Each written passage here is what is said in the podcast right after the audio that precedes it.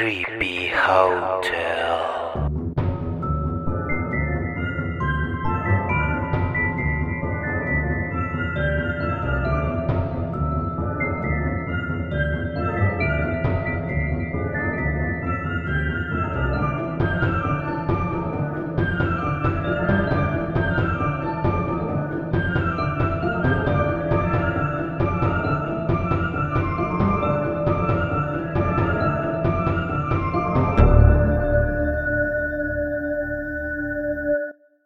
¿Cómo están? Bienvenidos al Hotel Creepy, Creepy Hotel, el lugar donde los mitos, historias, relatos, leyendas y crímenes convergen. Estamos muy contentos por la inauguración de este podcast.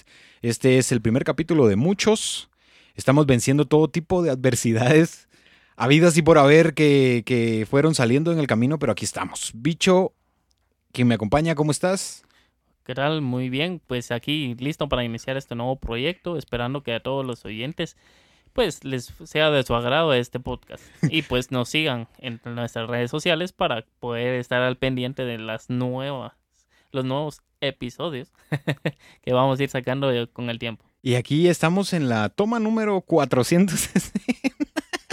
Esperando que salga bien. que hemos, hemos ido eh, aprendiendo cómo es que se le mueven los... Novato nivel Dios. Sí, no, pero ya, ya ahorita estamos en un nivel intermedio, por lo menos ya, ya, ya aparecen los, los picos de que está grabando y esperemos de que, de que Hoy todos... sí enciende el de micrófono. que todos- hoy sí lo puse a grabar. Bueno, Bueno, cosas, cosas que aparecen. Vamos a iniciar entonces este segmento, este primer segmento, pues con nuestro primer huésped, ¿verdad? Que pues en, es un poquito eh, medio loco y, y este huésped, ¿verdad? Pues la historia de él empieza pues de una manera muy singular. Pues escucharemos a Choma e iniciar con, con un poco de- que, de, que nos dé a conocer un poco este nuevo personaje. Este personaje, perdón, no nuevo, porque ya tiene tiempo. En el expediente de nuestro primer huésped en ser instalado y registrado en los archivos de Creepy Hotel, es considerado como el primer asesino en serie de los Estados Unidos, un hábil estafador y experto seductor contemporáneo del enigmático Jack el Destripador, Y tranquilas, babies, no es Romeo. propietario y diseñador del Hotel de los Horrores, lugar donde se presume ocurrieron más de 200 muertes, y quien infirió antes de morir, nací con el diablo adentro. Así era conocido Herman Webster Mudgett, mejor conocido como el Dr. Holmes. ¡Wow! Y no es el dulce, señoritas, tranquilas. Wow, Sí, imagínate el, el hecho de escuchar que nací con el diablo dentro. So, Y ahí ya te puede dar, ya te puedes hacer la idea de cómo era este, este individuo que, que optó por, por, la, por la fácil, por la que realizan mucho de los, de los eh, asesinos en serie, que ya al final, ya cuando se ven condenados y cuando ya han sido capturados y todo, empiezan con sus pendejadas de, no, que fue el diablo, que que, que me poseyó Lu- Lucy. no. Lucy. Me secuestró Annabelle, mire usted. Anabel, Anabel fue noticia hace unas semanas que... Ok, no vamos a hablar de eso, pero yo sí me asusté. Tengan precaución con sus muñequitas, muñecas de 15 años que se jalan de las mesas, por favor. Por favor. Sí, sí, sí, obviamente. Continuemos. Bien, Disculpen, disculpen. bien Nos emo- emocionamos un poco. Sí, ¿eh? es, que, es que me puse, no, es que me puse a recordar las batallas que, que se tienen por el, por el, el adorno, El centro de el mesa, centro de mesa.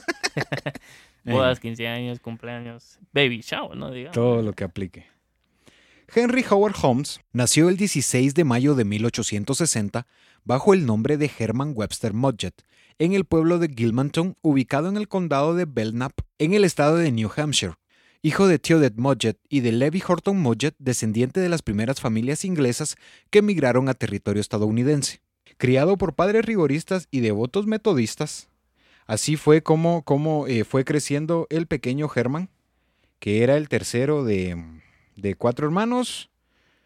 Y pues em, fue criado por, por padres metodistas, porque eh, mira, el metodismo es un, es un movimiento de renovación espiritual que surgió en Inglaterra impulsado por los hermanos Wesley cerca del siglo XVIII y es derivado del, prote- del protestantismo y era lo que estamos hablando hace un momento, que, que es cuando te leen la Biblia, cuando ahí. ayunan, cuando hacen todo. Sí, sí, como el mismo nombre. Al pie de la letra y sin cambiar y modificar nada, ni le damos más ni quitamos, ¿verdad? Sino que siguen tal y como se los impusieron desde hace mucho tiempo. Su madre, una cristiana extremista, y su padre laboraba como jefe de correos y agricultor, el cual era alcohólico y violento, quien con frecuencia golpeaba a sus cuatro hijos y los encerraba en el ático cuando estos se portaban indebidamente. Modjet era amante de los escritos del misticismo y el terror de Edgar Allan Poe y de la ciencia ficción de Julio Verne, gustoso por la ciencia y diseñador de máquinas y artilugios móviles. Era considerado como un niño pequeño, raro y extremadamente brillante en la Gilmanton, Gilmanton Academy. Perdón. E- e- El inglés no lo masticamos muy bien, como se pudieron dar cuenta con nuestro compañero, pero dispensen y pues Exacto. iremos mejorando con el tiempo. Sí, por favor, téngame paciencia. Téngame paciencia. Ya voy a, voy a comprar el librito que, que venden en los buses de Aprenda. eh, Aprende inglés en cinco minutos. Ahí sí. está. Ya será inglés. I promise you, bicho. Su núcleo más cercano definía a Herman como un chico problemático y solitario, que mostraba a su juicio cierta crueldad en contra de los animales, algo que no era sencillo de comprender por sus observadores, dada la ficción de Herman por la disección de animales, resultado de la muerte de su único amigo cuando estos se hallaban jugando en un edificio abandonado. Holmes dejaría claro el miedo que experimentaba al estar cerca del consultorio médico de la academia, un incidente que marcaría su vida sin que éste lo supiese en ese momento sería uno más de los abusos que sufría con frecuencia a manos de sus compañeros de estudio, los que en una ocasión, luego de percatarse y descubrir el miedo del pequeño Germán al consultorio, robarían un esqueleto de la sala de anatomía, conduciéndolo a la fuerza a que lo tocase y lo sintiese.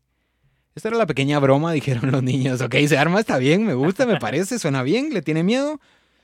Y aquí es. Hay que, hay que, hay que robar el esqueleto y ponerlo frente a frente, que, que, que lo describe como un esqueleto sonriente.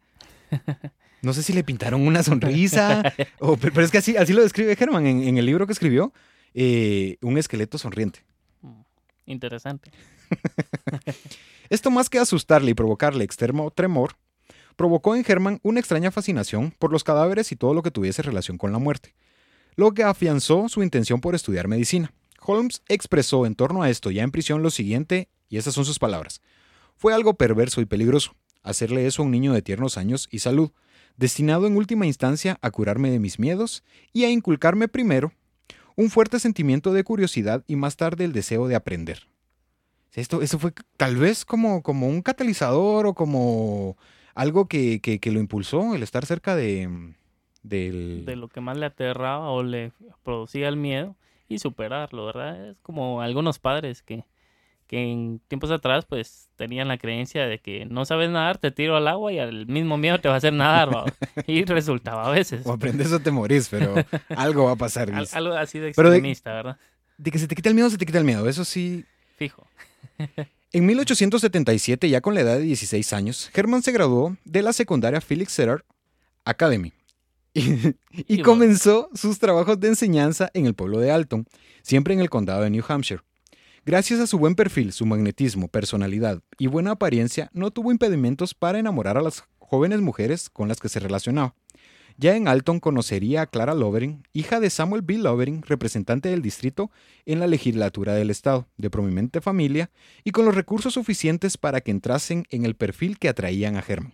Bueno, por lo visto Herman pues no era nada, nada tonto, ¿verdad? Era astuto. Él dijo, bueno, esta chava tiene recursos con los que me podría apoyar y pues, ¿por qué no? ah? Aparte de tener la ganancia de tener una novia pues her- hermosa, ¿verdad? Y qué bueno que no era mayor que, que él, porque si no estamos hablando que en 1878 ya existían las Sugar Mommies. Ya había todo eso de, Ya, ya existía todo ese tipo de de, patrocinadores. todo ese tipo de ser, bueno, no es un servicio, No, no, pero no, servicio, es- Son donaciones, Son dona- donativos. Es un intercambio, es un trueque. Yo, yo te, doy, compañía, amor, afecto. Exacto, yo, yo te doy aquí eh, un, un pack de cositas. Vas a, vas a experimentar cosas muy buenas, pero Pero bueno, necesito... eso es intrínseco, eso no se dice, pero ok. Clara sentía una poderosa atracción por Herman, pero esta no se sentía del todo cómoda por la molesta insistencia sexual por parte de Herman. Algo normal. no había nada, nada raro por ahí. extraño. Muchos de los, bueno, la mayoría de los hombres pues sufre de estrés hormonal. Para llamarlo de una manera eh, Sí, porque pues, ya científica, médica, ya científica se escucha, se escucha, no, eso lo que pasa es de que eh, sufro de, de, De- ¿qué dijiste? de estrés hormonal. De estrés hormonal, lo siento. Eh, Disculpen, tengo mucha testosterona. necesito, necesito sacar esto. Hasta que por fin accedió a los constantes cortejos y el 4 de julio de 1778 se fugó junto a Herman para contraer matrimonio para vivir en el pueblo de Laudo. Ya lo Mm, ya, bate, ya, ok. lo no se pudo. No sé, pues, está bien. Al final terminé enamorando. El 3 de febrero de 1880 nació su primer hijo, Robert Mudgett.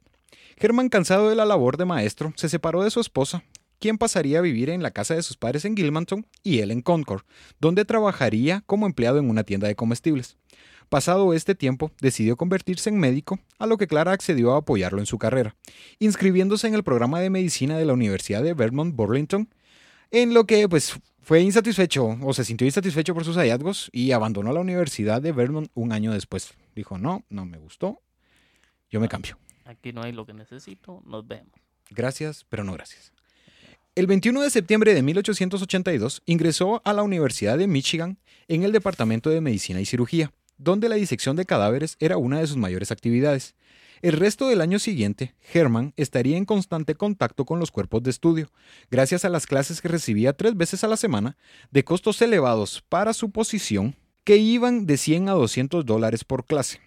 Herman descubrió una de las actividades del conserje de la universidad, Doug Nigel, quien era la cabeza del negocio de trata de cadáveres no comprobables a ciencia cierta. Sí, me imagino esa, esa frase, no comprobables, muchos pues ya podemos imaginarnos a qué se referían, ¿verdad? Es De dudosa procedencia.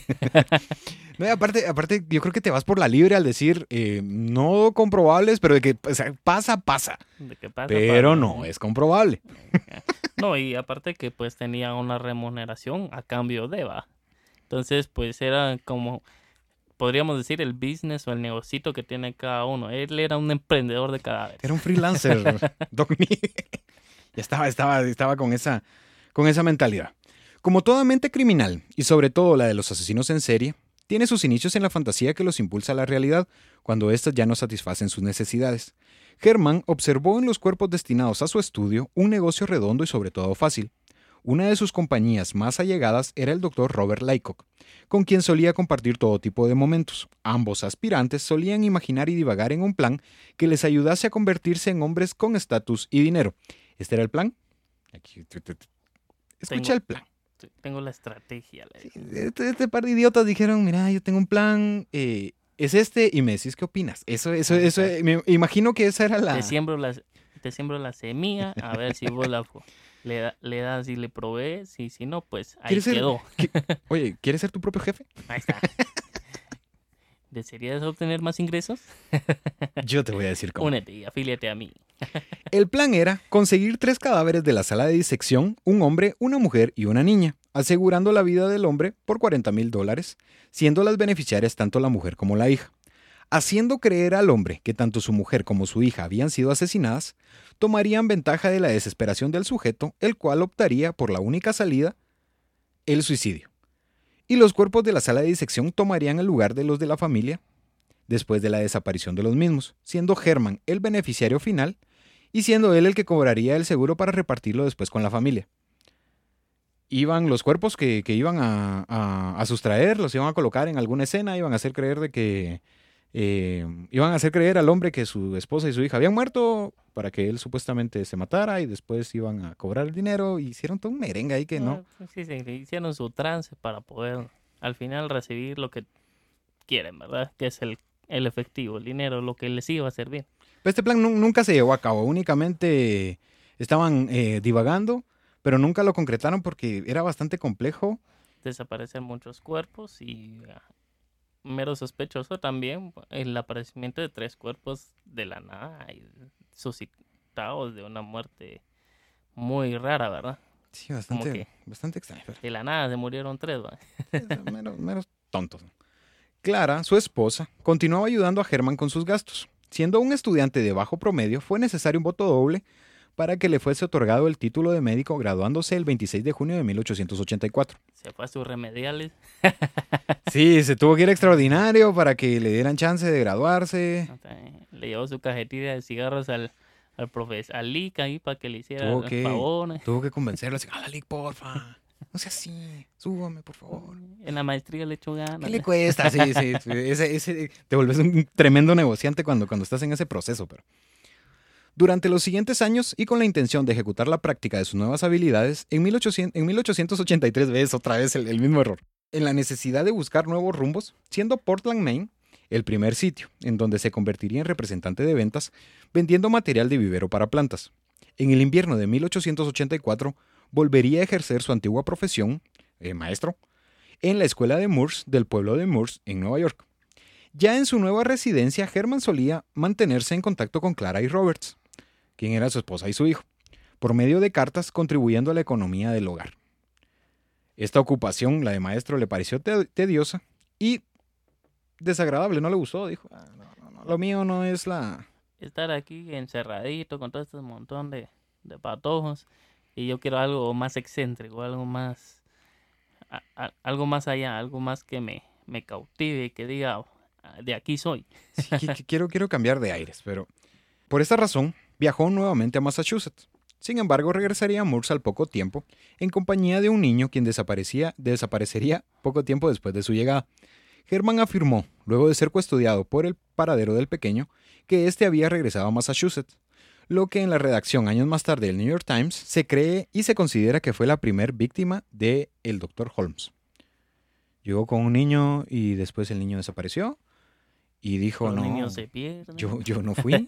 Eh, él regresó a Massachusetts. Yo- se desentendió totalmente y, y no, ya le, sabía la ruta. no le dieron seguimiento al, al caso. Dijeron, bueno, ok, pues, porque antes, antes era otro rollo, era Sí, otro sí. mundo. un poco más eh, libres en ese pensamiento de que pues podía regresar solo el, el niño, aunque también en, en ese tiempo eh, niño no se referían estrictamente a un niño pequeño, sino que podríamos decir a un joven de 13, 14 años, ¿verdad? Entonces ya pues tenía conocimiento de cómo andar o transportarse por medio de tren, caballo o carroza, que era lo que se suscitaba en ese momento. Aparte de los 14, en ese tiempo creo que ya te consideraban adulto, pero... Está. Ya te dan responsabilidad. Sí, porque viste que Germán, Germán incluso es un, es un ejemplo eh, curioso, porque ya de 16 para 17 años ya había encontrado una profesión como maestro, algo que obviamente no sucede en este tiempo, porque no, Sí. pero era, era otro mundo. Él iba avanzado, era un niño prodigio. Al igual que en sus años de estudiante de medicina, había elaborado un plan fraudulento que lo involucraba con un cadáver para cobrar el seguro de vida, algo que no fue concretado nunca. Luego de la desaparición del niño, se movilizó a tres millas de distancia, siempre en Moores Forks, en donde comenzó a ejercer su profesión nuevamente. Fiel a su estilo, conoció a una mujer adinerada con la que se comprometió, lo que meses más tarde se vería truncado, dado que se corrió el rumor que Herman era casado por lo que fue denunciado como mentiroso y timador. Gente metiche. ¿Qué, qué, qué, qué? No me estoy casando ni con su hija ni con usted.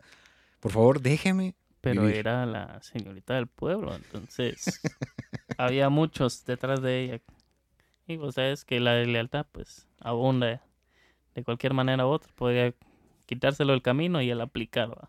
Incluso, incluso está, está la teoría que esta mujer a la que, a la que había, eh, con la que se había comprometido, ella era eh, propietaria de hoteles y fue ahí donde él se, se percató, esta, es- esta es teoría, se percató de cómo era el movimiento eh, dentro de, De un hotel. de un hotel, cómo era eh, la cuestión de la recepción, que, que todo lo, lo- lo básico y lo necesario para, para poder ser propietario de un hotel.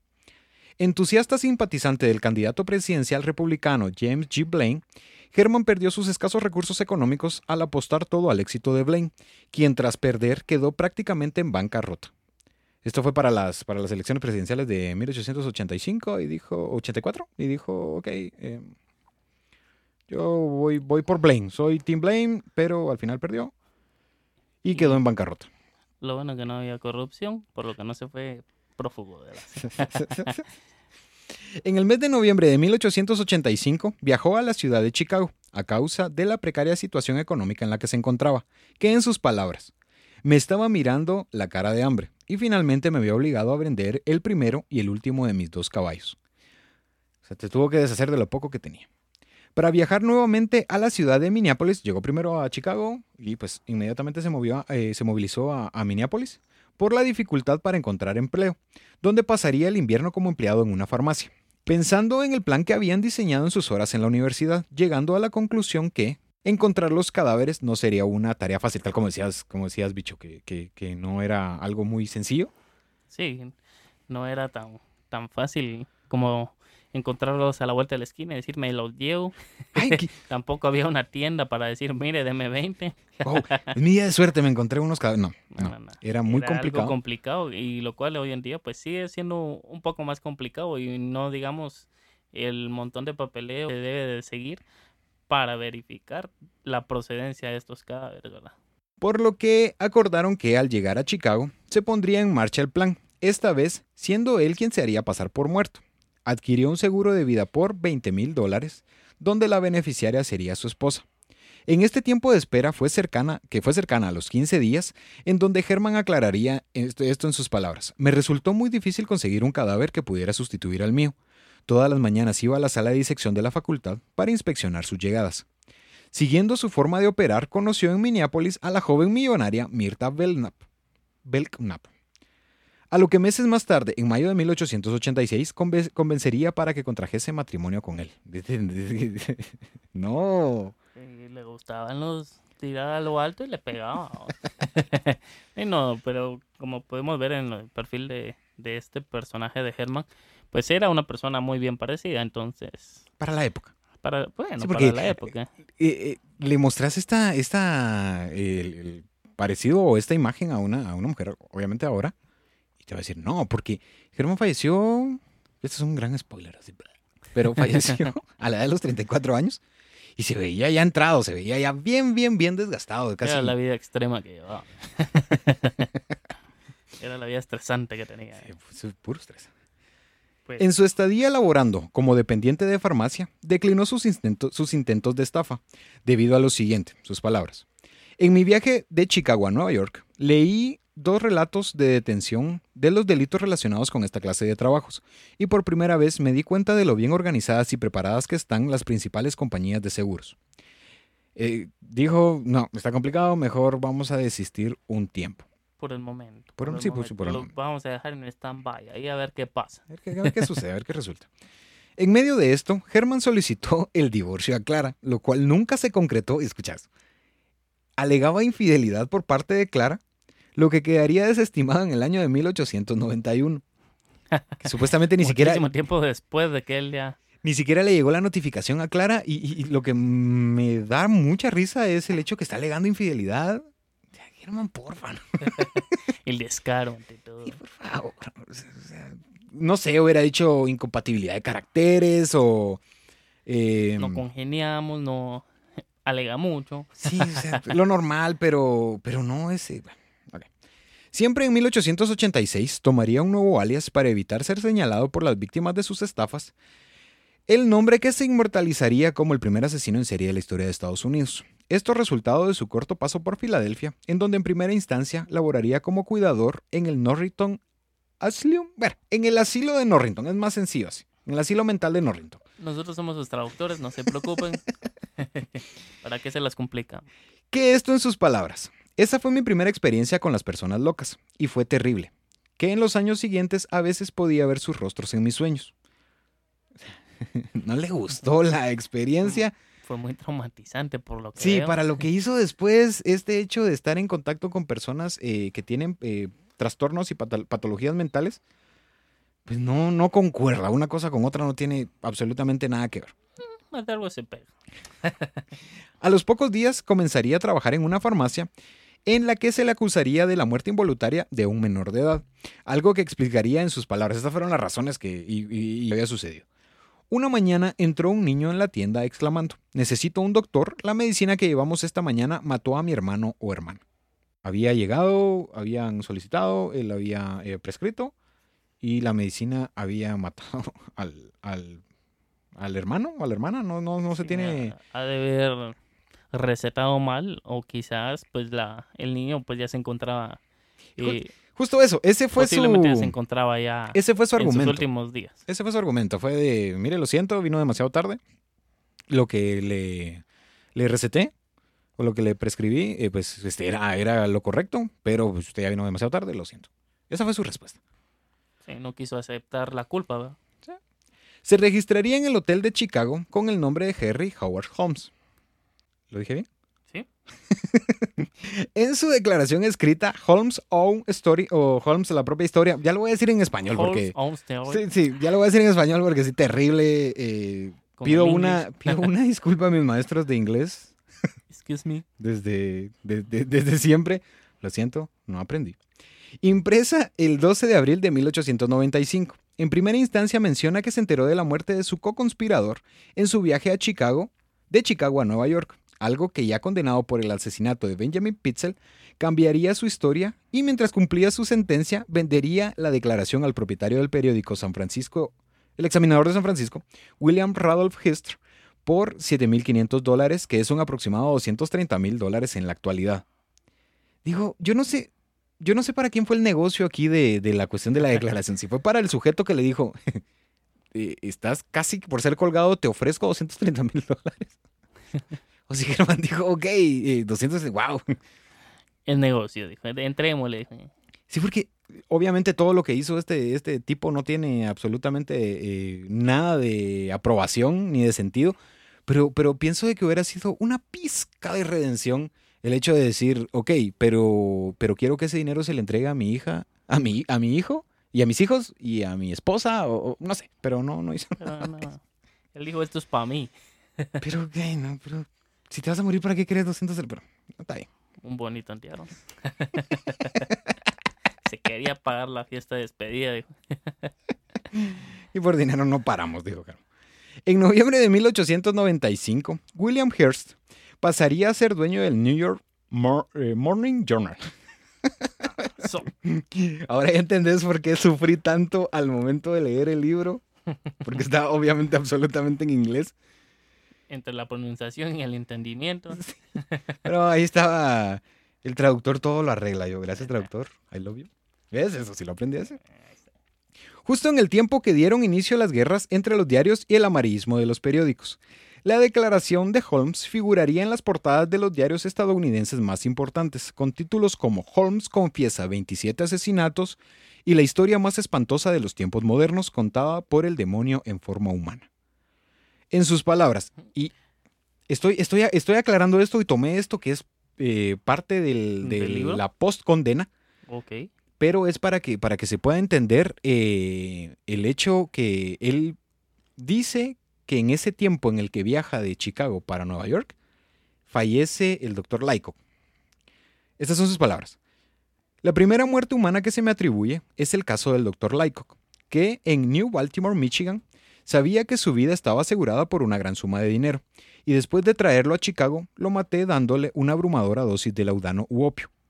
Posterior a eso, llevé su cadáver de un lugar a otro a Grand Rapids. Curiosamente, esto, esto, estas fueron sus, sus declaraciones, y que curiosamente en los datos históricos que, que dicen que el doctor Lycock murió en Watford, Canadá, el 5 de octubre de 1899. Aquí están las dos versiones del por qué se presume eso. Según la publicación de The Michigan Alumnus, o los alumnos de Michigan, Robert Charles Lycock falleció a la edad de 32 años. Según Holmes, adquirió un cadáver parecido a él en el Colegio de Medicina de Chicago, lo empaquetó en hielo y se dirigió a Grand Rapids. Grand Rapids o Grand Rapids. Rapids. Luego de una eh, pelea con un supuesto agente secreto, que, que aquí esta, esta no empata absolutamente nada y, y no se entiende porque de dónde salió el agente secreto, el agente secreto de qué. Se, escucha muy fantasiosa, ¿eh? Sí, no, no, tiene, no tiene lógica. Pero eh, luego de sobrevivir, que, que- que lo hizo eh, a punta de, de arma, de pistola, que lo hizo saltar desde una ventana y que él sobrevivió a un accidente de tren y que luego de sobrevivir al, al ataque del agente secreto, se hizo pasar por un leñador adinerado del norte de Michigan, fingiendo su propia muerte y al ser efectivo el truco por parte de Holmes, entregó parte del efectivo a Laico. Esta es la versión que se maneja y por eso dicen, ok, eh, él no murió en, en esta fecha, sino murió tres años después en Canadá. E- Era la hipótesis uno. Exacto.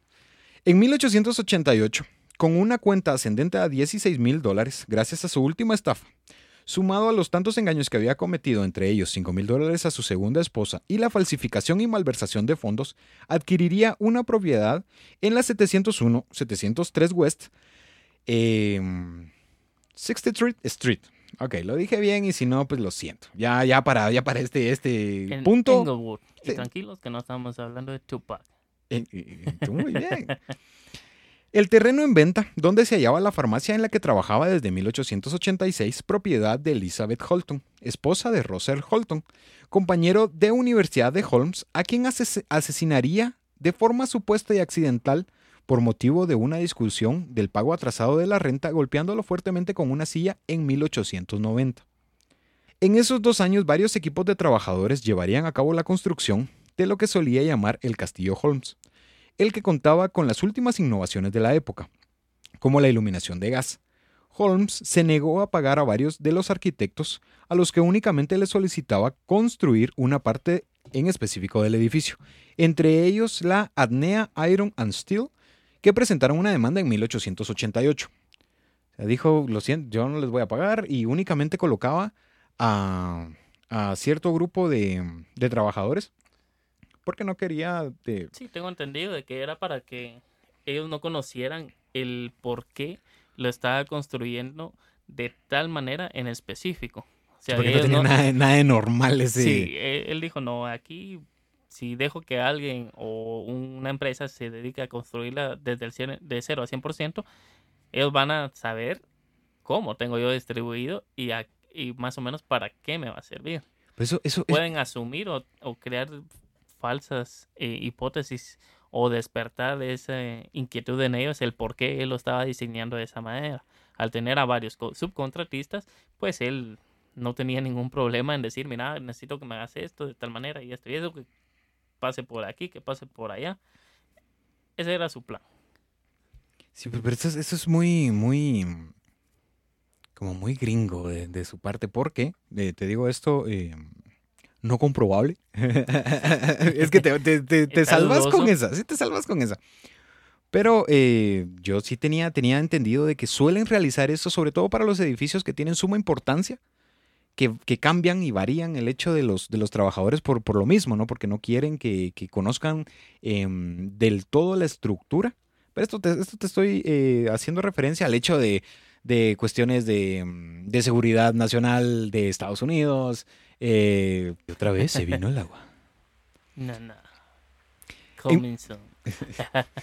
En 1890 pudo convencer al empresario de mudanzas Wade Warner que había inventado un dispositivo capaz de doblar el cristal, por lo que consiguió que War- Warner in- instalara en el sótano del, del recinto un horno para fabricar cristal. Porque No iba a ser para hacer pan, ¿verdad? Especificamos. Iba a ser para un cristal. Cosa que no fue lo que pasó. Pues este Holmes utilizó este horno para sus víctimas, que pronto iremos conociendo cómo es que él empleaba y cuál era la el método que tenía para llevar a sus víctimas a este a este terrible horno. pero eso, es- eso es- eso es ser muy mierda, porque digo, eh, estoy, Censurado. Estoy, estoy vendiéndote la idea de, eh, ok, tú eres un empresario, te estoy dando eh, esta idea, vamos a hacer negocios. Era un tiburón. Era un tiburón. Tenía la mentalidad tiburón. Bueno, la tenía, no soltaba. Él dijo, aquí, eh, él dijo, voy a Shark Tank de mi época y aquí está Warner, él me va a patrocinar, va a invertir y va a ser dueño de este capital, ¿verdad? Obvio. Obvio sí. Holmes convencería además a Warner que éste le firmase varios cheques en los que en sus palabras.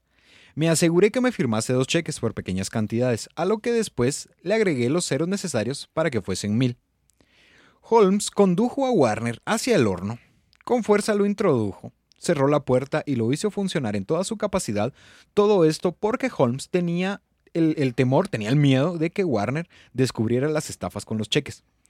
Ahora sí, realizaba la tarea de desenterrar a los cadáveres para venderlos en la escuela de medicina, deshaciéndose incluso de los féretros al ser incinerados en los hornos. Y digo, ahora sí eh, desenterraba los cadáveres porque se manejan todo tipo de teorías, que así era como se había eh, pagado eh, gran estudios. parte de los estudios, Pero... eh, No, incluso decía que cuando era reciente los, los entierros y el desentierro que él realizaba, eh, muchos de los féretros pues se encontraban en muy buenas condiciones. La- a lo que él venía y ahí sí que le echaba la pintadita manita de gato y lo revendía pues. Obviamente no en su ciudad para que no se dieran cuenta, pero él revendía esto para obtener más ingresos. no respetaba Él, ni a la eh, muerte. Sí, sí, era No. un emprendedor muy sádico. Y, y, y vas, y eh, ya al final vamos a descubrir esa, es una de las más grandes ironías que he leído, pero vamos a continuar. Era un empresario muy terrorífico. Sí, no, y aparte estaba muy mal de la cabeza, no sé.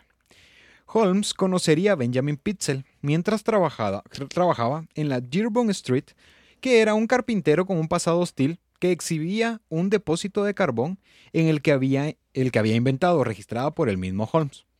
Pitzel se convertiría en su mayor aliado, concretar varios crímenes, eh, varios planes criminales. Y en 1892, Holmes intentaría añadir el tercer piso con el argumento que sería para albergar a las personas que se dieran cita en la conocida como la Feria Mundial de Chicago, a realizarse el siguiente año, en la que se celebraría en Jackson Park el 400 aniversario de la travesía de Cristóbal Colón. Algo que cuando, cuando lo leí le- eh, estaba o aparecía el hecho de, de, mm, ¿Era de apellido Columbus? Yo, Christopher Columbus. Yo, ¿quién, quién carajo es ¿Quién es Christopher? Columbus? y es la forma gringa de decirle así a Cristóbal Colón. Yo, no. Yo, ok, está bien. Ok. Aquí vamos a conocer las, las dimensiones del, del dichoso hotel. La mansión de 105 habitaciones también contaba con un mecanismo oculto de gas en las habitaciones, laberintos y pasillos confusos.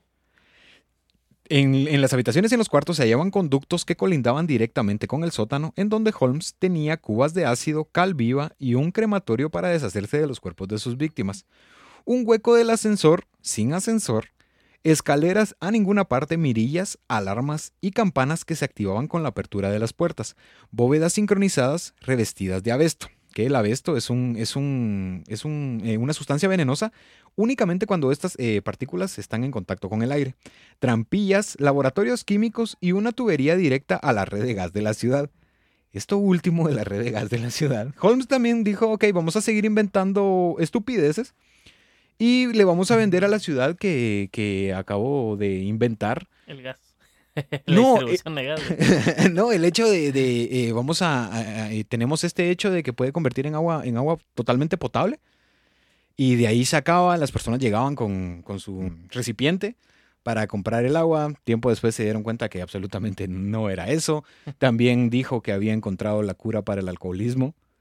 Cosa que, que ver. Y esto, esto tenía mucha, mucha relación con esta, em, con esta red que, que daba, con esta tubería que daba la red de gas de la ciudad. Algo que no sé cómo se le ocurrió decir, bueno, vamos a decir este tipo de tonteras y de mentiras, pero la... Era parte de su estrategia para, para tratar de vislumbrar un poco lo, lo que él estaba llevando, ¿verdad? Que no le tomaran tanta importancia y a, a su hotel, ¿verdad? Porque era el centro de su de todo su trabajo y de la idea que él tenía para poder crecer. Los asesinatos ya estaban en marcha y Charles Cole sería también víctima de Holmes. Sin embargo, los golpes propinados a Cole, a Cole fueron tan severos que el cráneo se había fracturado en tantas partes que no calificaba como natural su muerte, por lo que quedaría descartado como posible negocio por parte de Holmes. O sea, a Cole únicamente lo mató por, por matarlo. Porque se dio... quiso aprovecharse, pero de tanto cuentazo que le dio, dijo, no, aquí ni, Uf, ni con superglue lo pego. Sí, eso no, es- no es normal. Sí, es algo muy, muy terrorífico. Y pues que, que se podría esperar, ¿verdad? Me imagino la con la violencia en la que se fue en contra de Holmes, eh, perdón, de Cole, y no, no ha de haber sido algo muy bueno. El pobre, pues, me imagino que ni tiempo le dio a reaccionar, pero como podemos ver aquí, ah, como él tenía distribuido eh, las diferentes trampillas en, su hotel, pudo haberlo eh, empezado a contaminar con el, con el gas, que saben que es no- nocivo para el ser humano. Y es algo que si uno no lo detecta, eh, es muy peligroso. El asbesto, como bien lo mencionaba Choma, o también teníamos conocimiento, según lo que estuve leyendo, que él utilizaba cloroformo para, para poder así su, poder sumisar a sus víctimas. Le encantaba el cloroformo, era, Era adicto cosa al de- cloroformo. Me encanta el cloroformo, pero, pero eh, ya vamos a saber por qué. Obviamente, no, pero. Por eso, por eso justamente el resultado de esto, de, de la golpiza que le, que le dio a Holmes, así como, como decís que, que a, a eh, Cole. ¿Ah? La propisa que le dio a Cole. Holmes a Cole. Ajá. Eso dije. Entender, Sí, por favor. Come, eso fue lo Ah. que dije. No, sí, sí, verdad, verdad, verdad. Gracias, gracias. inglés. La golpiza que Holmes le dio a Cole eh, fue lo que lo llevó a que la cámara de gas se convirtiera en una de sus- las vías más utilizadas para obligar a los hombres con los que supuestamente sostendría negocios lícitos, para que le entregasen y firmase los cheques que él le solicitara. Eso era los, eh, los ingresaba a la cámara y sí, en una ese cámara que, descon- que ellos prácticamente no sabían qué era, ¿verdad? Era como que esta es mi sala de reuniones, aquí vamos a hacer negocios y solo voy a ir al baño ahorita vengo y Solo voy al en baño, ese tiempo ya pues, empezaba a, y a cerraba la... Sí, qué, qué, qué fuerte. Y obviamente eh, por el hecho de sobrevivir y el, el- el temor a, y pues vas a firmar los cheques. Al final los terminaba eh, matando este imbécil, pero, pero no, no, no, no, no hay que, no hay que, no hay que ser así. La avaricia y la ambición es muy mala Sí, no. cuando se toman este tipo de medidas. Ahí está. Ahí. Bicho Dale, 2020. Bicho 2020. Emmeline Sigrand, supongo que así se escribe, Emmeline Sigrand, eh, referida por Pitzel, fue víctima de Holmes por gas y desaparecida en las vísperas navideñas de 1892.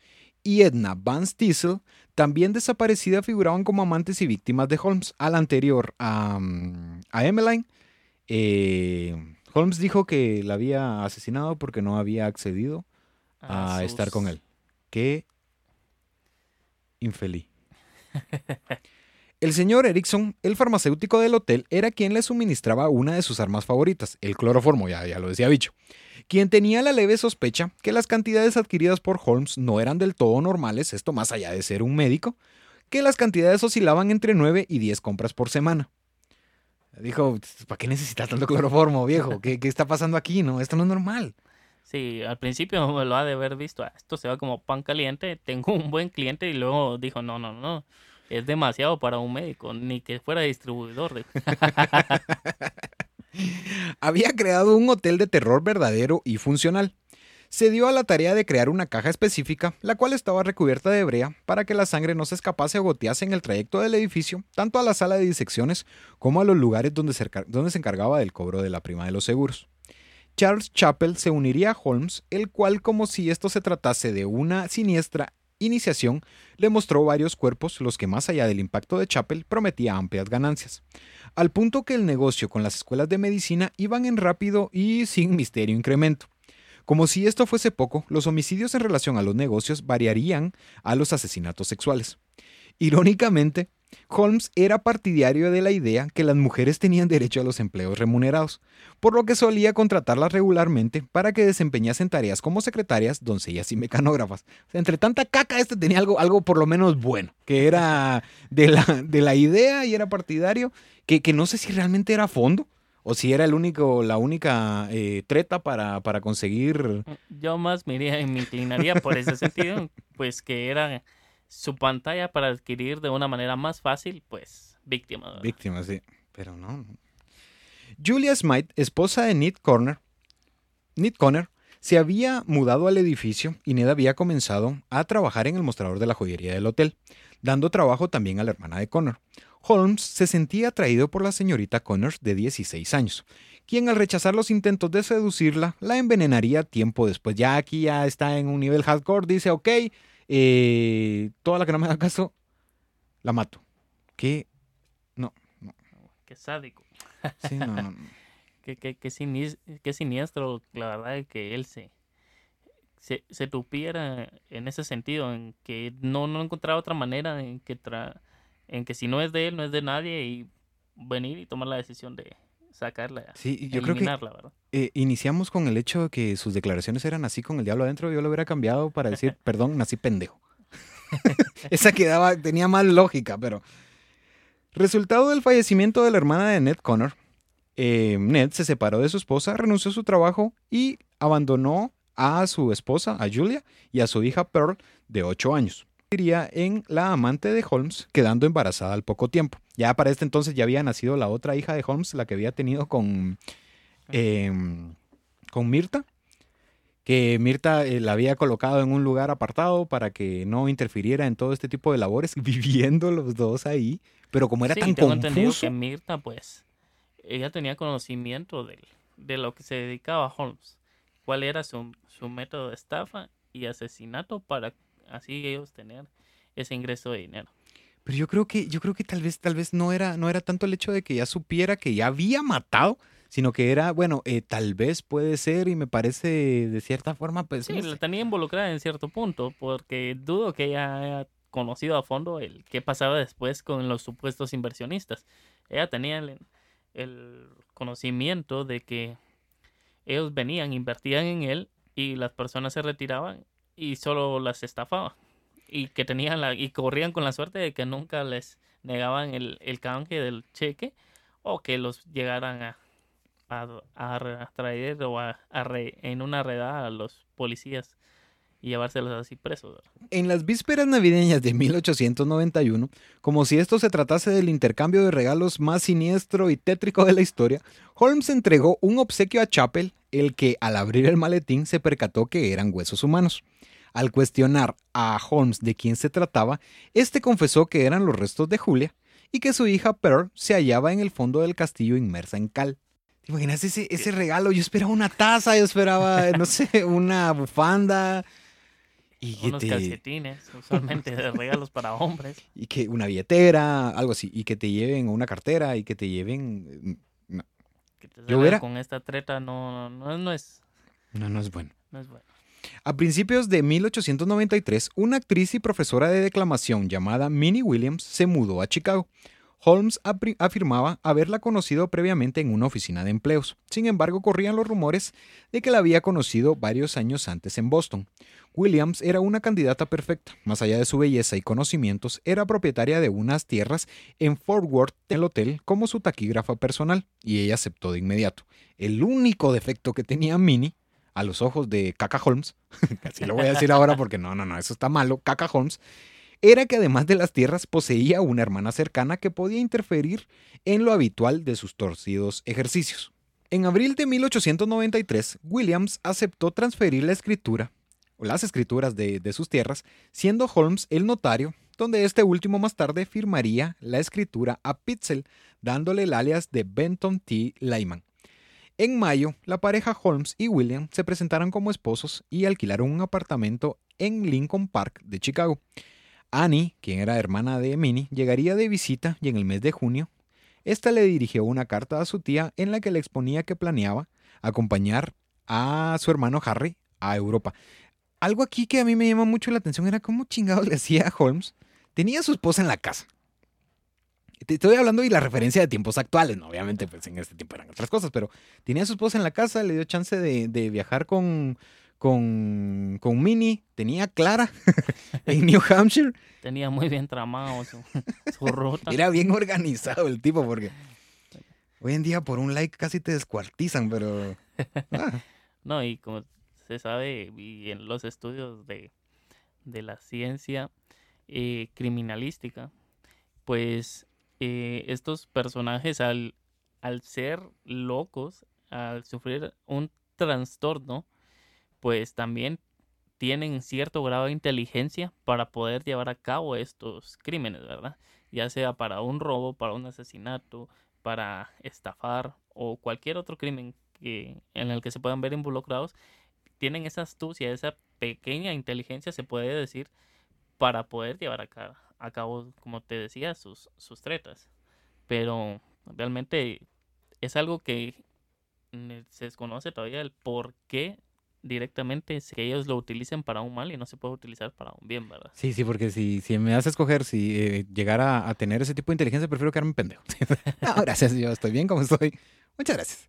Sí, es curioso, la verdad que es bastante curioso porque todo, todo eso tiene eh, mucha, mucha relevancia, mucha importancia en las cuestiones cerebrales, en... en- Y que al, al día, pues, no hemos descubierto al 100% la funcional, funcionalidad de nuestro cerebro y mucho menos llegar a la capacidad de poder emplear ese 100%. Es algo Bicho, muy... ¿qué pasaría si... así como los memes. ¿Qué pasaría si el ser humano utilizara el, el Holmes 100%? utilizara el 100%. 100%. que me encantan esos, esos videos que... ¿Qué pasa si sale una señora o un señor haciendo estupideces? Pero me gusta. El 4 de julio de 1893, Holmes se ofreció para recoger personalmente a Annie Williams a la estación de trenes en Inglewood. Dirigió a Annie hasta el hotel, o sea, la, fue a recoger, le dijo, hola, ¿cómo estás? La, después la dirigió hasta el hotel y aprovechó la ausencia por parte de Minnie para internar a Annie en la cámara de gas. Antes de esto, Holmes había persuadido a Williams, a Minnie, para que transfiriera la escritura de su propiedad en, en Fort Worth, Texas, como, como habíamos leído anteriormente, a un hombre llamado Alexander Bond. Estaba completamente seguro y le dijo, mira, tienes que pasarlo a este nombre, Alexander Bond, que era un alias de Holmes.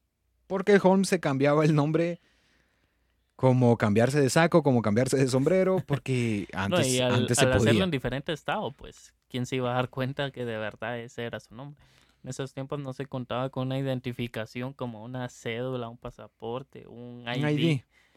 O, o tu lector de huellas para poder determinar que específicamente si eras esa persona. En esos tiempos, como sabemos y hemos visto inclusive en películas, y pues era más que todo por, por sobrenombres que se conocían o por el nombre y la importancia y relevancia que tenía cierta persona, ya sea una persona adinerada, un alguacil o también como los criminales o alguien como un médico, no digamos. Pues él al ejercerse como médico, él podía llegar de cualquier universidad y únicamente se, tus papeles eran unas, unas cartas Usted créame, hombre. en la que incluso no- poderla trazar y decir, mire, yo soy un doctor y vengo graduado en la universidad y solo mostrabas tu título. No, pero, pero es que antes no era el hecho de que te dieran chance de, ah, es que es universitario. No. Porque, eh, ¿Usted qué, qué sabe de medicina? Eh, ah, leí un par de libros. Ah, perfecto, doctor, ¿cómo está? Fíjese que me siento mal. Tengo este, este y este dolor. No, no, no, tome esto, tome. Era más sencillo. Y aparte, que, que justo, eh, buen, buen dato porque se me pasó por alto. El hecho de decir que Holmes había, te- había adquirido ese, ese, ese apellido, el Holmes, por el hecho de mm, que estaba todo este movimiento de Sherlock y estaba en, en rápido incremento. Y dijo, no, a mí me gusta eh, Holmes, porque si yo hubiera estado en los zapatos de Marty McFly, yo hubiese hecho lo mismo viajando al, al este y me hubiera puesto Clint Eastwood, obvio. Clint Eastwood. Holmes, luego del crimen, invitó a Minnie a dar un paseo por tren. Al encontrarse a 14 kilómetros al este, utilizó eh, y aprovechó el vacío que se hallaba en el tren para envenenarla y enterrar su cadáver. Ya tenía los papeles listos y dijo, obviamente, eh, lamentablemente la tengo que, que- que asesinar porque para Holmes, este sería la muerte que más pesar le traería, dado que en sus palabras, solo me arrepiento de un asesinato, el de Minnie Williams, porque creo que la amaba. Ah, pero ya, ya había cometido su estupidez y su pendejada. Debido a las denuncias y a los reportes de personas desaparecidas, concluida la feria de 1893, las autoridades dieron seguimiento, dieron un seguimiento, dado que gran parte de los supuestos reportes indicaban que el común de- denominador era la calle 703 en Chicago. La policía visitó el hotel, encontrando cajas y objetos sospechosos, a los que Holmes respondió nervioso y evasivo, entregando la supuesta documentación que lo desligaba de cualquier sospecha. En ese mismo mes, Holmes fue arrestado y encarcelado por primera vez, bajo el cargo de vender bienes hipotecarios en San Luis, Missouri. En el interior de la cárcel conocería a un forajido convicto que estaba cumpliendo una condena de 25 años, llamado Marion Head Jeppet. Head Jeppet. Encontró, encontró a este forajido porque eh, la palabra forajido sí te dice que, que estás hablando antes del siglo XX. Era estaba cumpliendo 25 años y aquí es donde, eh, se presenta y convence a Head Jeppet que le confiase el nombre de un abogado, por lo que conocería a los hermanos Howe, Jepta y Alfonso. Jepta descubrió el plan que se había ideado, el que había eh, eh, creado Holmes, desde la cárcel, el que consistía nuevamente en intentar estafar a una compañía de seguros por 10 mil dólares de la época cercanos a 296 mil dólares actuales, al contratar una póliza para sí mismo y luego fingir su muerte, algo que le maravilló al punto de considerar la idea como viable. Algo que con la eh, negación por parte de las aseguradoras por las sospechas y las acusaciones sobre Holmes no se concretó. Sea, ya no, ya no era ese hecho de que, ok, le vamos creo. a, le- sí, le vamos a, a- a proporcionar la, la prima de seguros a este tipo, porque no, obviamente estaba eh, saliendo de la cárcel y estaba con todo este eh, problema de los, de los seguros. Holmes salió bien librado o salió libre al poco tiempo. Con las aseguras- aseguradoras presionando y la policía muy cerca, accedió a, em, a la idea de incendiar el piso superior del edificio, quemando así gran parte de las evidencias y antes de huir con Pitzel para reclamar las tierras de las víctimas, aseguró la vida de su compañero que sería dividido con Jepta. O sea, le convenció a Pitzel y le dijo, ok, vamos a asegurar tu vida. Por 10 mil dólares todo va a salir bien. Vos no te preocupes, vos vas conmigo, sos mi cómplice y pues aquí nosotros lo vamos a armar en grande. Sí, aquí ya está otro- todo armado. Y el otro dijo, va, está bueno, ya llevamos tiempo, no me ha pasado nada, confío en vos. Vos Gra- sos mi amigo. Sí, pero ay, ay, ay, Pitzel, pobrecito. Gracias a la sorpresa de Brett y de Brenda Pitzel, que esto lo coloqué así de, de, de esta forma porque, porque me llamó mucho la atención el hecho de que vas a venir y que vas a descubrir que uno de tus eh, antepasados fue víctima de un asesino en serie. Esto es una cosa totalmente de locos. Porque descubrieron que habían sido, eh, su mm, bisabuelo había sido víctima del Dr. Holmes. En las palabras de una de las hermanas Pitzel, el plan era que Benjamin abriese una oficina de patentes en Filadelfia, antes que ocurriese algún hecho que echase a perder todo. Un cadáver sustituiría al de Pitzel. El 2 de septiembre de 1894, Holmes se dirigió hasta la oficina en Filadelfia, donde traicionó su palabra, que por eso me reí cuando dijiste el hecho de que yo te creo porque sos mi amigo. Y asesinó a Benjamin realmente. Se pasó, se metió mucho en el papel y dijo, sí, lo No, tengo que lo matar. peligroso. Dijo, encontrar un cadáver parecido a él, ¿por qué no mejor emplear el de él, verdad? Y pues, como ya venía haciéndolo, él dijo, lo mato, yo soy el que recibe eh, la póliza en su totalidad. que sí se lo ganó completamente. Lo ató de pies y manos, empapó su vestimenta con benzina y le prendió fuego con un cerillo. Holmes, en sus palabras, diría lo siguiente. Solo se presentó una dificultad, era necesario que lo matara, de manera que no se produjera ningún tipo de lucha o movimiento por su parte. Su tortura fue tan terrible que pensé que habría sido mejor matarlo de alguna otra manera. ¿Qué mierda? ¿Qué, qué- qué clase de ser humano dice eso de una persona que, que bueno, no, para ser un, un psicópata y un asesino, pues obviamente no le tenía eh, ni respeto, ni absolutamente nada de empatía, ni nada con, con- con sus más allegados, ni con eh, personas. Pero sí hay que ser muy mierda para hacer eso, ¿no? De veras. No. Por favor, sean buenos con sus amigos. Sí, sí, no, pues por favor. Porque... Ahora si la cagaron, pues entonces apliquen la metodología. No, no, no, no, no, no, no, por favor. No, no hagan eso. Borren ese link. Sí, no, no, no, no, no, no. Holmes agregaría post-mortem, eh, esto al, cuerpo de Benjamin Pitzel, grandes cantidades de cloroformo para que pareciese que se había suicidado y no había sido un homicidio. Holmes se percató que los hijos y la ahora viuda de Benjamin, Carrie Pitzel, a quien eh, este, podían eh, reclamar el seguro, que yo creo que eso es lo primero que pensás antes de qui- siquiera proponerlo o de hacer eh, una, un acto como este, porque decís, "Oye, ok, es casado, tiene hijos, ahí puede, puede, puede saltar un, un pequeño problema, tal como lo que sucedió con Minnie Williams, que él supo, "Ah, ok, tiene una hermana, puede echar a perder el negocio y pues lo hago antes, pero él lo mató y dijo, ah, hijo, sí. Que se, me, acordó. que se me olvidó. Pero no. Bueno, no plan, matar a la familia. Exactamente eso es lo que, eso es lo que sigue, man, de veras, de esos eh, bichos trádamos. A quien convenció que su esposo estaba bien y se hallaba escondido en Londres y que él se haría cargo de, sus, de tres de sus cinco hijos, de Alice, Nelly y Howard.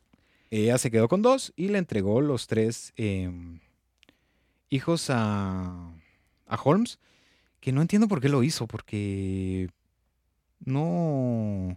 El compadre de la familia. la Sí, sí, pero, pero a lo que vas es el, el hecho de. Es como que yo te diga, mira, eh, voy a. eh, dame a tus hijos, pero ¿para qué? o sea, eso es lo primero que vas a hacer. ¿Para qué? Pues, Y si yo te digo, no, es que vamos a salir a un viaje o. Pues no, nos vamos todos, ¿no? Obviamente. Esa, esa parte no me quedó clara realmente por qué, pero. Ok. Holmes y los tres niños viajaron por el norte de Estados Unidos. Por la mañana, luego de alistar sus afiladas cuchillas, Holmes buscó al pequeño Howard, quien sería el primero en perder la vida. Fue quemado, cortado e introducido en la chimenea de la casa de Indiana. A Alice y Nellie llegaron junto a Holmes hasta Canadá, en donde continuaban, según las niñas, en contacto con su madre por medio de cartas que Holmes nunca entregó. Y al mismo tiempo aseguraba que la señora Pitzel le aseguraba a la señora Pitzel que tanto su esposo como sus hijos se hallaban bien y saludables.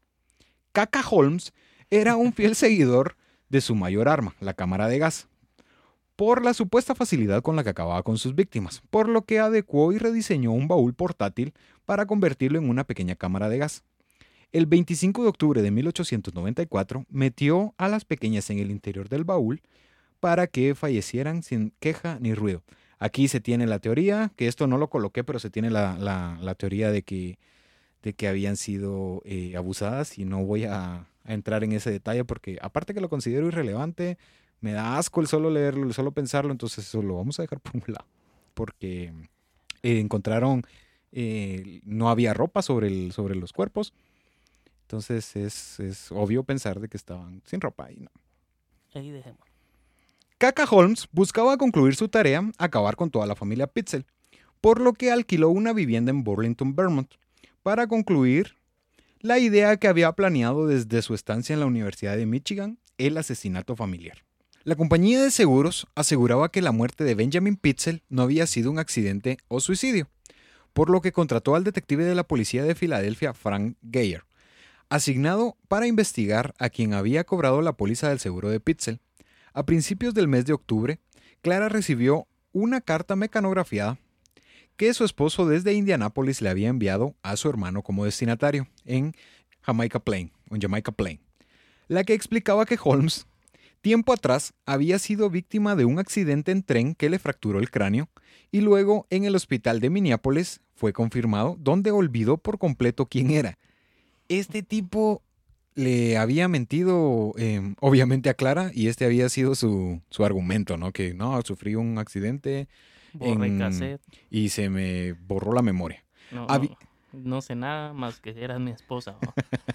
curiosamente, habiendo recobrado el sentido, trabajó arduamente para poder ganar lo suficiente para volver a casa con su esposa e hijo. Holmes en realidad se hallaba en la casa que había alquilado tratando de deshacerse de Carrie donde le solicitó a la viuda de Pitzel que le llevase hasta el sótano donde se hallaba Caca Holmes una botella con nitroglicerina, a lo que ella se negó y así pudo sobrevivir. Algo tenía tramado, le había solicitado que le enviase, eh, que le llevase la, botella que tenía eh, nitroglicerina. Algo que sabemos que es un explosivo. Y ella dijo, no. y se salvó. Al filo del mediodía del 5 de noviembre de 1894, Holmes arribó a Tilton, ya en su estado natal, en New Hampshire, donde descubrió la vivienda de una familia, donde descubrió la vivienda de su familia, donde estaba eh, Clara, ya de 14 años. Según el informe de The Globe, la señora Mudgett abrazó y besó al vagabundo que regresaba, lloró por la estrecha fuga de la muerte y la larga enfermedad que éste había padecido. Luego de varios días visitando a sus padres y pasando tiempo familiar, indicó a Clara que tenía negocios pendientes en Boston, indicando que serían los últimos y que regresaría lo más pronto posible. El 17 de noviembre de 1894, Holmes fue detenido en Boston por los Pinkerton, en Filadelfia, que la agencia de, guardias y detectives de seguridad Pinkerton eh, fue fundada por, el escocés Alan Pinkerton. Pinkerton y eh, una de sus hazañas más famosas fue el haber frustrado un supuesto complot para asesinar al presidente Abraham Lincoln, quien tiempo después los contrataría para cuidar de eh, sus espaldas y ser parte de su seguridad en la, en la guerra civil, que supongo que cuando fue asesinado Lincoln eh, ya no... Ya no tuvieron chance. estaban de vacaciones o algo pasó. Estaba eh, detenido por una orden pendiente de robo de caballos en Texas. La policía no sabía aún que frente a ellos se hallaba em, un asesino en serie, lo, tenían ya en custodia y había sido em, arrestado, no señalado por, por lo que realmente eh, había cometido, sino que únicamente por el, por el supuesto robo de, dos caballos y como eh, se tenía esa, ese miedo de que se fuera a fugar, dijeron, ok, mejor lo, lo ponemos en custodia Sí, y un poquito interrumpiéndote, pues es algo, algo raro que siempre estos criminales caen por algo tan tonto, por algo tan sencillo. Nunca caen por lo que en verdad están haciendo, sino que es por algo fuera de, ¿va? Un, un- robo de, así como vos decís, ¿verdad? El robo de los caballos, nada que ver con asesinatos. Eh, otros que han caído por eh, un, un despiste o una multa inclusive a, lo, a lo Ted Bundy, que lo, que lo, eh, lo capturaron por falta de tránsito. y, y nunca por los Y varias crímenes. veces. Y justamente por la misma. Sí, sí, Exactamente. o sea, eh, qué, qué, qué, mm, Qué imbécil. no, y qué paradoja para poder llegar a, a eso, ¿verdad? O sea que por algo tan los criminales, no, no específicamente por lo que cometen. El detective Geyer, ya con Holmes en prisión, siendo una falsa superestrella por haber escrito el libro Holmes, la propia historia, gracias al señalamiento de Marion Head Jeppet, ¿te recuerdas de- del forajido? Sí, sí. quien indicaba que Holmes le había contado su plan porque eh, Holmes le, le- lo había convencido que si le entregaba el nombre de un abogado, él iba a regresar ya después de haber salido, de haber cobrado em, todo esto que, que tenía planeado con las cuestiones de las aseguradoras, le había prometido 500 dólares. Dijo Jeff Jeff, ok, no me pagaste. Ahorita te frío. Y esto viene a, a colindar con lo que justo eh, acaba de decir Bicho, que eh, Geyer encontró el error que condenaría a Holmes. Halló las cartas de las hermanas Pitzel que Holmes jamás envió a la viuda de Benjamin, en donde gracias a las direcciones desde supuestamente habían sido enviadas, proporcionaron las pistas suficientes para que el detective se dirigiese hasta eso. Había quemado todo, se había deshecho de todos los cadáveres que había podido, eh, incluso de los, de, las, em, de los féretros, de todo, pero no de las cartas. Se quedaron en el saco, supuestamente. se podría deducir, eh, se le olvidaron en el saco. eh, Como muchas de las facturas que dejas vos ahí en el pantalón. Sí, sí. Yo sé- Digo sí, facturas porque nunca se deja dinero. sí. Yo soy pésimo para eso. A mí, eh, al ya, me, me descubren. Pero primero Geyer se dirigió. Le estoy diciendo Geyer, no sé si es Eh, Geyer o Geyer. Eh, Geyer. ok. First Geyer, ¿te gustó? ¿Te gustó? Se dirigió a Indianápolis donde Holmes había alquilado una cabaña, descubriendo que Holmes días antes había visitado una farmacia para comprar las drogas y un improvisado taller de reparaciones para afilar, afilar los cuchillos. Los dientes y los pedazos del pequeño Howard fueron descubiertos en la chimenea de la casa. Seguido a eso, el detective encontró los cuerpos descompuestos de las dos niñas Pitzel en el sótano de la casa en Toronto. El detective Geyer expondría lo siguiente, y esto es en sus palabras. Cuando más profundizamos, más horrible se volvió el olor. Cuando llegamos a la profundidad de un metro, descubrimos lo que parecía ser el hueso y el antebrazo de un ser humano. Tras el descubrimiento de los cuerpos de Alice y Nellie, en julio de 1895, la policía y los reporteros de Chicago comenzaron a investigar el edificio de Holmes en Englewood, ahora conocido localmente como el castillo. Pese a las innumerables afirmaciones sensacionales y sobre todo exageradas en torno al hotel, la policía encontró evidencia suficiente que pudiera haber condenado a Holmes en Chicago. Sin embargo, por si lo encontrado en el hotel y los restos humanos de eh, los niños Pitzel no fuese suficiente, sería sentenciado en el mes de octubre de 1895 a la pena de muerte únicamente por el asesinato de Benjamin Pitzel. En torno a las historias que derivan del Hotel de los Horrores, en opinión de varios expertos, tantos criminalistas como investigadores, es que las historias de los equipos de tortura encordados en el interior del edificio son meramente ficción del siglo XX. Y esto lo vamos a ver al final, en el desenlace, que tiene cierta lógica. Holmes pasó de ser un estafador a convertirse en algo nuevo para los estadounidenses. Holmes sería bautizado como asesino múltiple. Esto era algo completamente nuevo para la, para la época, porque eh, se, se nota y se entiende la naturaleza del por qué se alteraron tanto al momento de descubrir todo esto. Acto seguido a su condena, confesó haber sido artífice de la muerte de 27 personas, en la que para sorpresa de los testigos señalaban que algunas habían sufrido agónicamente, muriendo lentamente frente a sus ojos, incluso mencionando el nombre de supuestas víctimas, las cuales estaban vivas aún. Estaba jugando con, con- con las fuego. autoridades. No, pero aparte estaba jugando con las autoridades porque les estaba diciendo nombres de supuestas eh, personas que habían sido sus víctimas y las personas estaban vivas. Entonces esto eh, te lleva a- al hecho de... Trataba de... como que supondría yo que de distraer o dar eh, falsas declaraciones y así es desestimar los cargos que se le estaban imputando a él. Sí, estaba, supondría yo. Estaba tratando de, de persuadir al, al jurado, eh, diciendo incoherencias, diciendo cosas que, que eran totalmente irrelevantes. Después salió con sus pendejadas de que había sido eh, poseído por el diablo y todo eso, tratando la manera de que, como bien decís, de que lo desestimaran las cuestiones que se les estaban eh, acusando. Pero no me termina de convencer el hecho de que solamente fue sentenciado por el asesinato de Benjamin Pitzel. Porque encontraron, eh, de cierto modo, Muchísimas evidencias de, de cuerpos y de posibles, mm, para ellos posibles asesinatos, más pues después de que él relató, pues se dieron cuenta de que sí eran evidentes los asesinatos múltiples que él ej- ejecutó.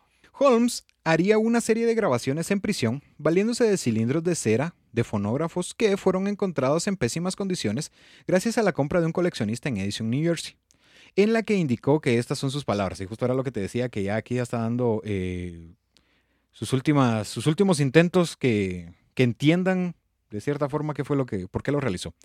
Dice, nací con el diablo dentro de mí. No pude evitar el hecho de que... No pude... em, Uy, uy, se me perdió aquí. No pude evitar el hecho de que fuese un asesino, no más de lo que el poeta puede ayudar a la inspiración para cantar.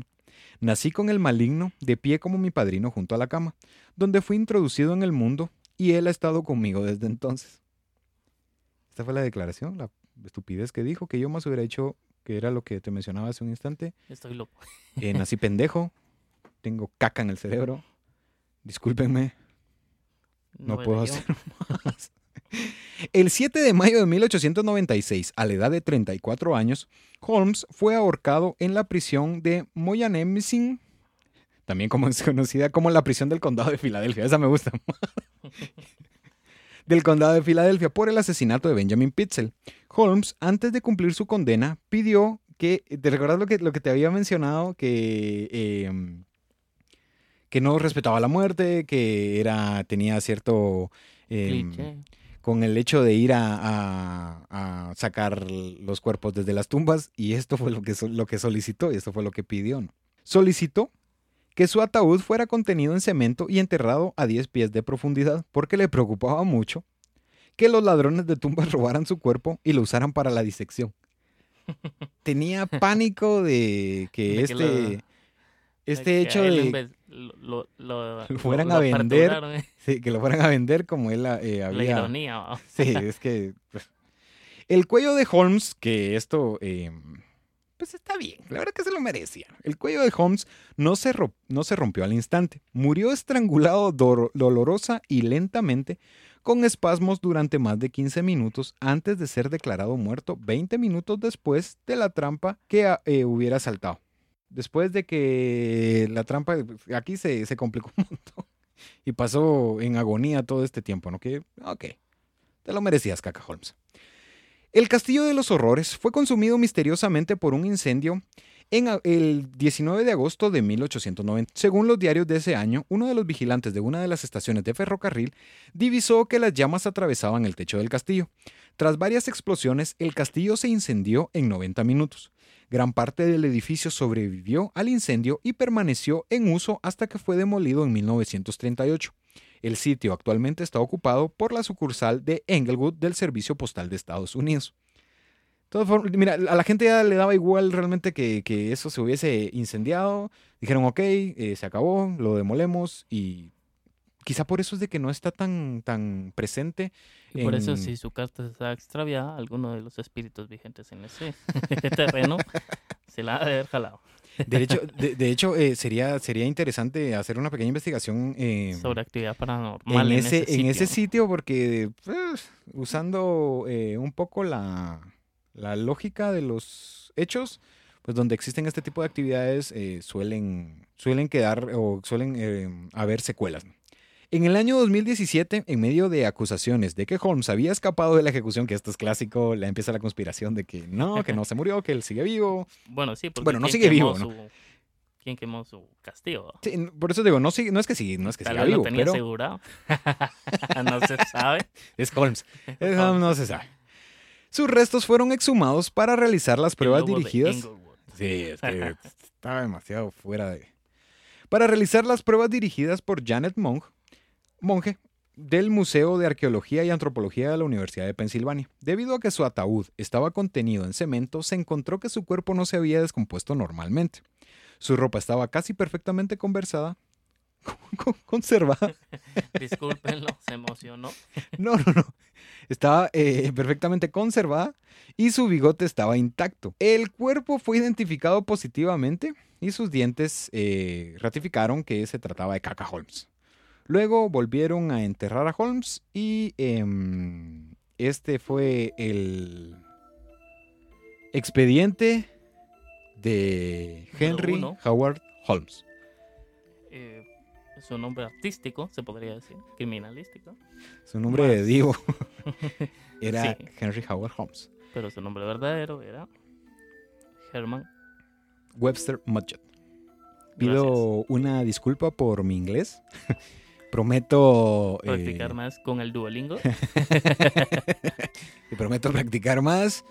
Y vamos a tratar la manera de, de tocar eh, temas que, que sigan pareciendo eh, interesantes.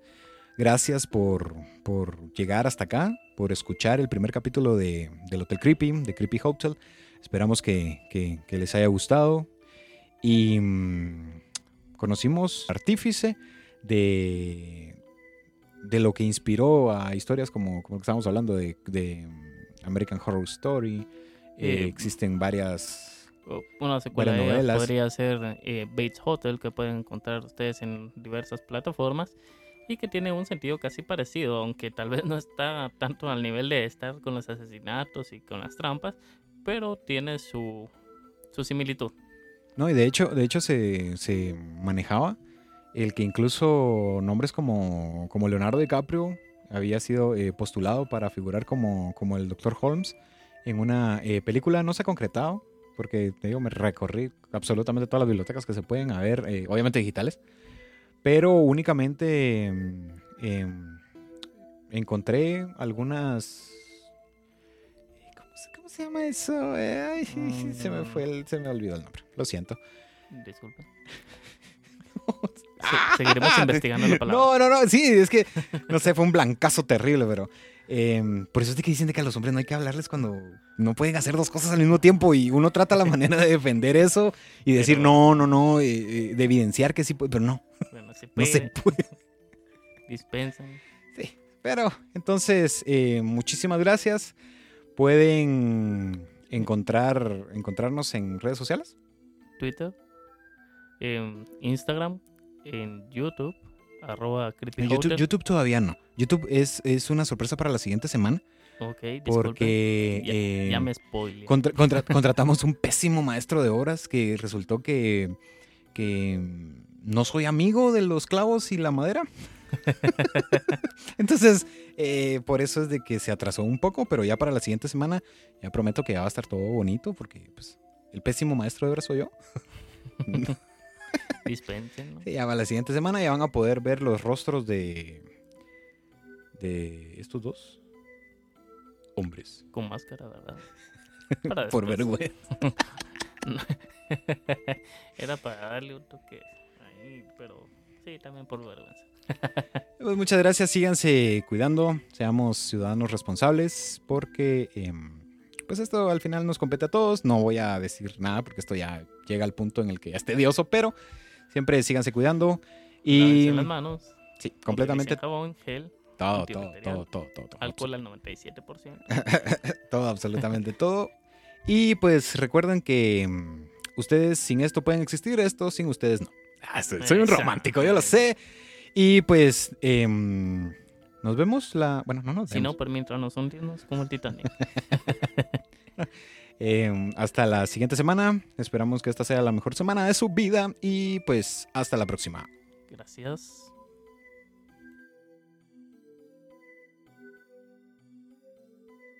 Creepy Hotel.